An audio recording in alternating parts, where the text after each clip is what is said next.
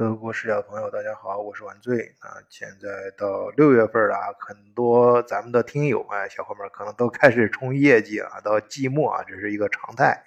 嗯，冲 Q 二的业绩呢，可能有些数据想相信咱们很多听友啊，尤其是跟中德经贸往来有关的啊，这从事这些业务的人感兴趣啊。最新的出来的数据。五月份的还没出来，四月份的就比较清晰了。哎，整体来说啊，德国四月份的呃经济的数，就进出口这一块来说，它的数据啊，呃，居然出现了增长，这个呃是出乎很多人的意料啊。因为我们的感觉是德国经济真的很糟糕啊。咱们那个听友像那个。多呃资深工程师啊说这个今年真的是呃形势很不好，就是德国很大的一个集团，呃新的项目接不到，老的项目呢一堆烂事儿都在处理，就挣不到钱啊，就是每个月大家都不知道这个下个月还能不能撑下去啊。当然这个说的可能有点夸张啊，就是总之大家都反正对德国经济啊有了解，也也可能最近全球的经济都不是很好。呃，但是我们从数据上来看，德国四月份是增长了。哎，它的首先看最大的，它对外出口的出口额，嗯，达到了一千三百多亿，一千三百多少啊？我看是一千三百零四亿欧元，也就是同期啊，呃，上涨，呃，增长了百分之一点二，哎，并没有下跌，是增长了。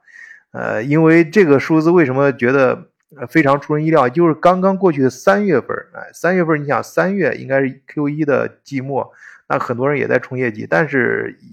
出德国出口是下降了百分之六，哎，那四月份居然可以增长百分之一点二，那和这个对应的一个另一个数据就是，呃，出口这么多，那进口了多少呢？呃，进口了总额是。呃，一千一百一十二亿欧元，这个比预期的要呃低啊，就是就是比我比去年的呃四月份下滑了百分之一点七，哎，就是说那个呃进口的比以前进的就同比进的进口进的金额更少了，但是出口出的金额增加了啊，所以整体来看那。整个贸易是顺畅吧？具体我们把这个数据拆开了看啊，对排名前三的，就是出口，呃，出口最多的国家对象是谁呢？就是对美国，哎，对美国出口增长了百分之四点七，呃，总额达到了一百三十一亿亿欧元，啊，一百三十一亿欧元。那对中国呢是增长了十点一，总额达到了八十五亿欧元。对英国则下降了百分之五点二，总额达到六十一亿。那对应的我们看啊，去对美国那个美国出口最出口最多的给美国，但是从美国那儿买的东西呢，呃，有多少呢？呃，也其实。呃，并不是最多，而只有八十亿，就是在美国那儿，德国人是赚了钱的啊，是卖给美国人卖卖给老美卖了一百多亿啊，呃，这个是最多的，但是买人家老美的东西只买了八，只花了八十亿，呃，那对中国呢，在中国这儿，哎，它它是逆差的，在中国这儿，它中。对中国出口虽然增长了很多啊，增长了百分之十点一，达到了八十五亿，但，呃，嗯，进口只进口进的更多，进口了一百二十九亿，也就是说，德国在跟呃不是美，就是德国在跟中国的贸易往来中，它是属于逆差的。嗯，那跟英国就，呃，更不好说，更 不是不好说，对英国，英国。在就是给英国出口了六十六十一亿，呃呃，就是六六十，我们就简单说六十亿吧。然后从但是进口只进口了，呃，从英国那儿啊，从这个大英那儿只进了二十八亿，还不到三十亿啊。就是这这还不到人家那个一半啊，不到六十亿的一半就是说，就是德国佬在英国 的贸易中啊，就是得到的实惠更多啊，这这赚赚这，就是这赚了更多的钱啊。这个反正我前段时间去英国出差，跟大家也聊过，对英国的感觉呢，就是英国很就是感觉越来越就是就是我对英国的这个绅士，呃，这个。英我们经常说英伦绅士啊，也什么英伦范儿什么这种英英国这个绅士有了一个，呃，我个人觉得是一个更深层次的理解，就是英国的这个绅士，它不是表达的你这个，呃，可以或者或者说不仅仅是表达他的穿戴呀，所谓什么更更讲礼仪呀，更更更有范儿啊，呃，但是我我个人觉得更多的我看到的是注意到另外其实。到英国之后，觉得他英国的这个所谓的绅士，就是英国的老牌这种绅士的感觉，或者这种保守的感觉，更体现在他的他的保守性，就是务实。其实绅士，我觉得他还有一个侧面，就是一个表一个表征，就是更务实。你看他们的英国所谓英国绅士那种典型的。汉豆先生穿那种呃西服，哎，那个这这个这个这个西服的呃那个关节那地方都要有一个补丁啊。当然，人家是那种装饰，可能是一种装饰，但是我的我感觉那那就觉得很务实啊。那个地方就像咱们我我我小时候在中国那个穿衣服要带一个袖袖袖那个，我都现在我都不知道这词儿该怎么说，叫袖。袖袖头袖袖头啊，就是什么反正反正那个，我不知道咱有听友跟我年龄差不多的听友可能能回忆起来啊，就我们我们小我们这一代人，就八八零后这一代人，小时候那时候上课干什么都带个袖头，然后磨这样不会把衣服磨磨烂嘛啊，当然这是一个这不是一个这只一个小小的表情，但更多的是我感觉到在英国旅游的时候啊，它的很多老房子就是真的是呃很老。就是你能感觉真的是二战之前的，当然它它跟它历史原因有关，但是那种房子你能感觉到它是真的用石头垒起来的，它不是像我们在德国看到的有些人家做成是石，就是像石头一样的感觉啊，其实是一是瓷砖或者是把一种砖铸造成石头的感觉，然后垒起来了。在英国，你真的感觉它就是石头，就是每一个砖跟每一个砖形状不一样，把它堆在一起堆起来的。还有些就是，特别是像去牛津的时候，牛津那个都是老城，那一个一个一个明显就是你电影里看到的，跟你跟电影里看到一模一样。那那很多他们院子的那个城墙就是那种石头，就是就是就是大大小小的石头垒在一起垒垒垒垒起来的墙，然后你还能感觉到就是每它多年就是反复修的痕迹。这东西能用则用啊，就是咱能抢劲用能用，而且。在伦敦的很多呃比较呃近的这个街区里面，就比较近的这种地方，它居然那个烟囱啊，它不是装饰，里面真的在冒烟，就是冒的滚滚那种黑烟，不是黑烟，就是就是就是蒸汽那种烟，就是真的真的是在用。就这个这个说起来好像好像挺滑稽的，你说那个烟烟囱你怎么冒烟有啥不不不？不正常。其实你不觉得现在你到欧洲很多国家，那个烟囱它只是一个装饰，它不是真的用。但是英国真的是在用那个烟烟囱。当然，我想强调的一点是我不是说在讽刺它，而是说，呃，它真的是一种特质，就是人家这种就是所谓英英国的绅士风度或者英伦范，我觉得更多的一个体现在它的务实。那你想在这样一个心态和一个。呃，风格下，它的制造业的衰退也应该是一个可以被理解的事情，或者说它的这种国民特质，呃，他对自己的产业结构进行了选择啊，他就更多的选择可能偏向于教育啊，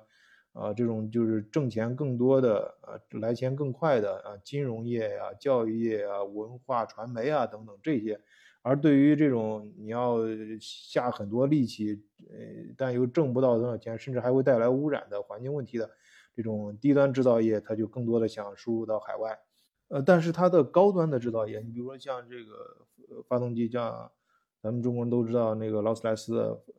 航空发动机特别强，这这很多地方都在用。那它这些还都保留啊，还有芯片制造。然后就即便是汽车，那就是对于汽车来说，就是造车最呃就是最核心的就是那个皇冠上的明珠的那个 F 一啊，就就整个团队一年就造一辆啊，那那个。那都不能说是纯手工了，他应该整个多少人只造那一辆，啊，这这 F 一它也在英国，这英国毫无疑问是最发达的，这这个全全球应该只有两个地方有 F 一的工作室，就是这种车车队，一个地方在英国啊，另外一个就是在意大利啊，就是呃法拉利吧，那那但就那一个，但其他的基本上包括德国的很多大车企，呃或者世界上有名的一些大车企的。如果养 F 一团队的话，就是在英国。当然，他是那儿，当这个等有空跟大家专门再聊。那是另外一种组织形式，他不是说他拥有这个车队，而是说那个车队本身就在英国，人家自己的这种公司，然后其他的这些大的车集团的，可以去赞助啊，可以然后冠名什么的等等。哎，咱这个德国视角这风格是这样，这不保题都不是咱风格了，这这一跑就是刚才不知道怎么一聊聊到英国，就说这么多。我们再把话题拉回来啊，说这个德国，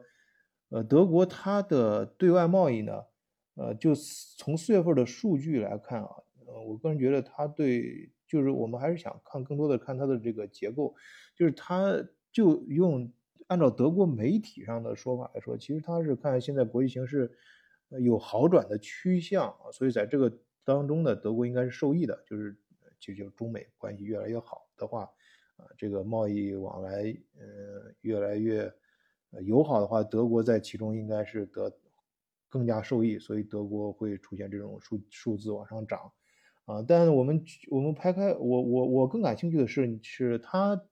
对美国的贸易中是卖了什么东西，买了什么东西，对中国的贸易中他买了什么东西，他卖了什么东西。而为什么在中国的贸易中，它是现在出现了逆差，而德国的贸在跟美国，美国经济呃还是现在美国毕竟现在还是全世界的超级大国，它的各方面都是特别的强。那在跟它的交易当中，为什么是呃呃顺差？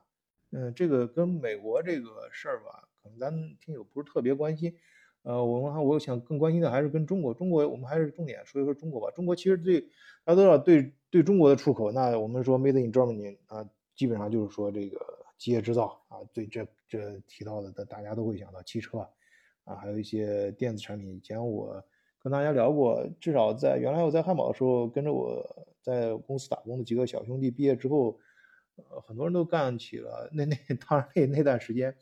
就是那几年有一个风口就是代购嘛。但是有些那个在我那儿干的小兄弟，就人家专门做工业品代购。哎，工业品代购一直不错，因为德国的很多工业品很不错，而中国的很多一些中国的制造业，你要知道，中国制造业这几年发展相当快啊，很猛。但是你要好的这个制造业，它都离不开最好的工具。有时候你会发现，你想造出来一个东西，啊，或者你想组装出来一个好的东西，其实取决于你能不能找到合适的零部件，更取决于你能不能。把这些东西组装起来，把它加工起来所使用的工具，你能不能拿到这个最好的工具？而德国它的强项就是可以帮你提供最好的工具，哎，可以造出来这个，哎，所以这个，所以这些东西呢，呃，中国就可以在德国这儿进口，哎，德国就这是这这这这块的一直是德国一个强项，啊，这这是传统它的传统手手艺，我们就说 用个词儿，网络用语叫传统手艺，啊，但是德国有一个事情，其实它。嗯，比较诟病的，我其实看的还不太透啊，只是这儿聊一嘴啊，供大家讨论。就是德国，其实最早的时候，德国在两个领域的技术都是超前的啊，就是一个是新能源，新能源这块儿啊，尤其是跟环保相关的啊，新能源技术，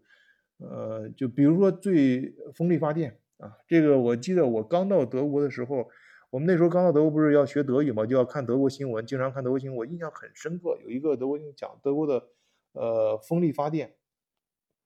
就说德国的风力发电，它当时，呃，这个大型的这个风风车啊，就是它的技术啊，怎么回事啊，多先进的，啊，然后然后又去采访一下中国，然后说，嗯，然后他们当时留下一句话，我印象特别深刻，就是说，啊，中国这个虽然发展的很快，但是呢，它跟德国的技术呢还有十五年的差距，还有十五年的差距，也就是说中国那个时候还落后。那时候我刚来德国的时候，二二十多年前，就相差十五年。但实际上没过几年啊，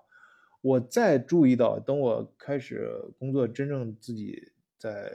商场上摸爬滚打的时候，接触到很多数据的时候，再注意到这个数字的时候，就就中就就拿风力发电来说，就风力发电电车，就是做这个风力发电的制造这个风车的，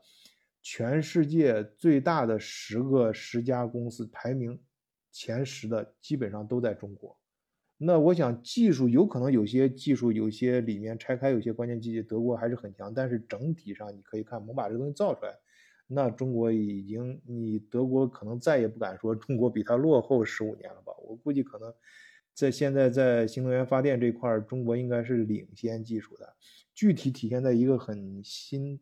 很细分的一个领域，就是或者是现在最热门的一个领域，就是新能源车电池。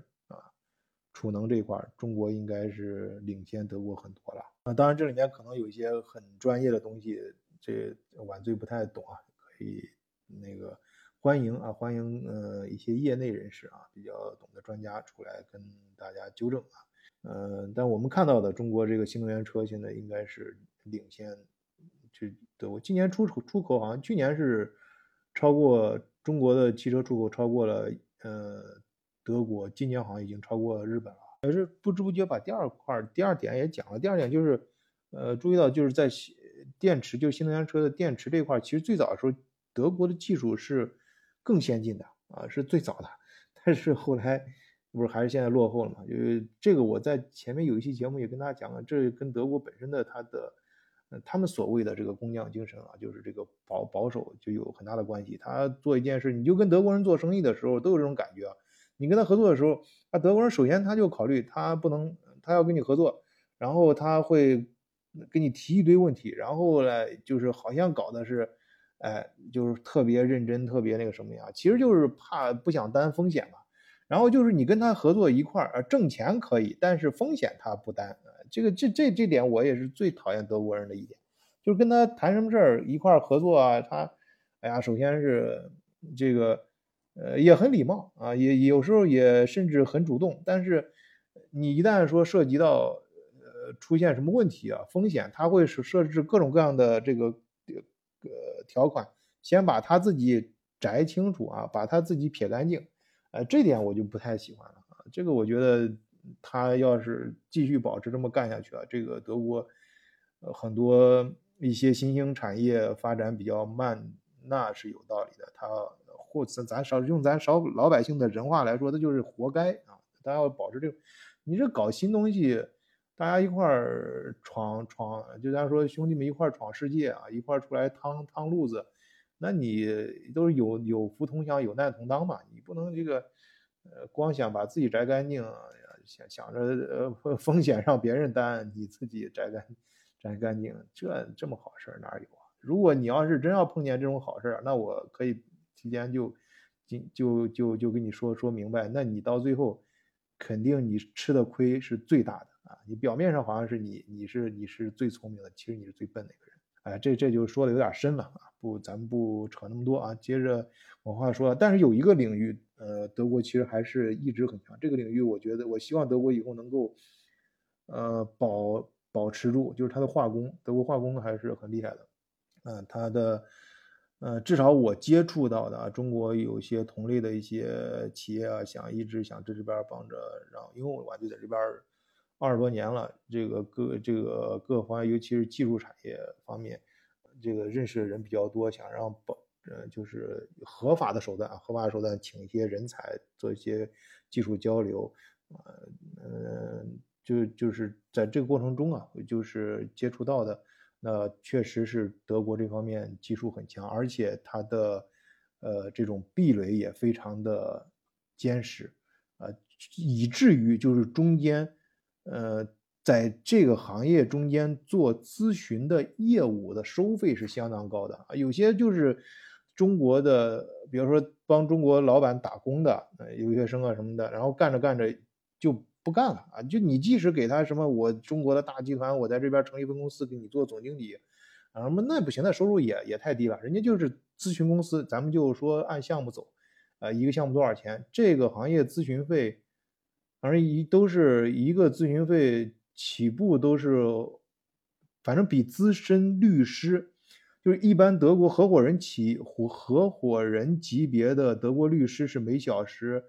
七百到八百欧元，比这个价格还高，哎，就是肯定是每小时是按千，就是以以以一千欧元为起起点去计计计算的，啊，因为你这个呃这个中间这里面决定你这个产品开发方向的就一点点的一些变动啊，就是呃得到一点点的信息啊，那对你。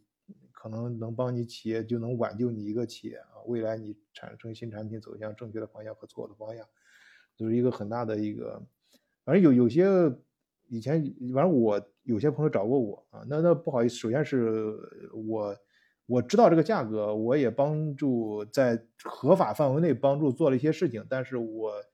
个人能力有有能力非常有限，所以讲到这儿的时候，我只是跟大伙聊有什么事儿，你也别找我啊，有有这方面需求的也不要找我，我不干这个，我不做这个业务，啊，我因为这个能第一能力达不到，第二现在欧盟这方面的法律越来越严苛，哎，我也我我还想老老实实的，咱就是一个屁民小老百姓啊，老老实实的在这边生活，啊，不不不尽量去少碰这方面的红线。呃，最后呢，就是想说什么？其实，在这个，呃，大家可以看到啊，就是就就是有时候有些听友有时候在在问我，有时候我对这个这个挣钱呀，什么这个生意啊，或者有些事儿啊，怎么弄啊？其实我来说啊，就是现首先是现在全球经济都不好，这是一个大家都看到的一个事实啊，所以你也不要那个太悲观啊，就是。找找找找这个，即使在经济下行的时候，一样一样有人会发财啊。就怎么说呢？有那句话怎么说？就是因为现在我我我我在德国这二十年啊，就是从最早在这儿求学，然后到处打工，啊去，然后后来慢慢的去参加工作，参加各种面试，到后来慢慢的开始去面试别人，然后再带自己的团队，再更换团队，再。带不同的团队，不断的在招新人，也也有时候也不得不要去辞辞辞掉一些员工。在这个过程中呢，我就感觉到，嗯，咱不能说阅人无无数啊，至少我有一个这样的感觉啊。我我看咱听友，不知道你有没有这种感觉，就是这个笨呢，有的时候这个人笨，或者是呃，咱不能说笨人啊，就是说这个这个这个就是，或者说就就我们就就说说人话，就是笨人或者蠢。蠢的方法那是千千奇百怪，人要笨的时候，你能发现周围的时候有时候，包括我自己啊，有时候也会干一些很笨的事儿啊，很笨的行为，很蠢的行为。这个这个行为五花八门，千奇百百怪，哎，到最后，但是聪明的人啊，就是到最后你会发现，英雄所见略同，哎，就是下面。呃，你要是做不成，哎，给自己找借口，怎么各种各样的借口，或者是有时候出错，各种各样的错，但是最后做成的话，把一个事做成，最后发现，哎，往往就趋向于，最后就是趋向这个金字塔的塔尖，哎，这是为什么那个金字塔越往上越小，哎，下面低这个底座很大，可能也就是从或者我们说一个大家都能够感情上能够接受的一个逻辑啊，就是说你。你成功肯定是有很多很多的错误去叠加试错，然后堆积出来的啊，所以啊，我最后想说的一句一个感受的就是再重复一遍哈，就是呃，愚蠢的行为总是千奇百怪啊，但是成功的啊英雄总是所见略同。好，今天就跟大伙聊到这儿，谢谢大家收听，再见。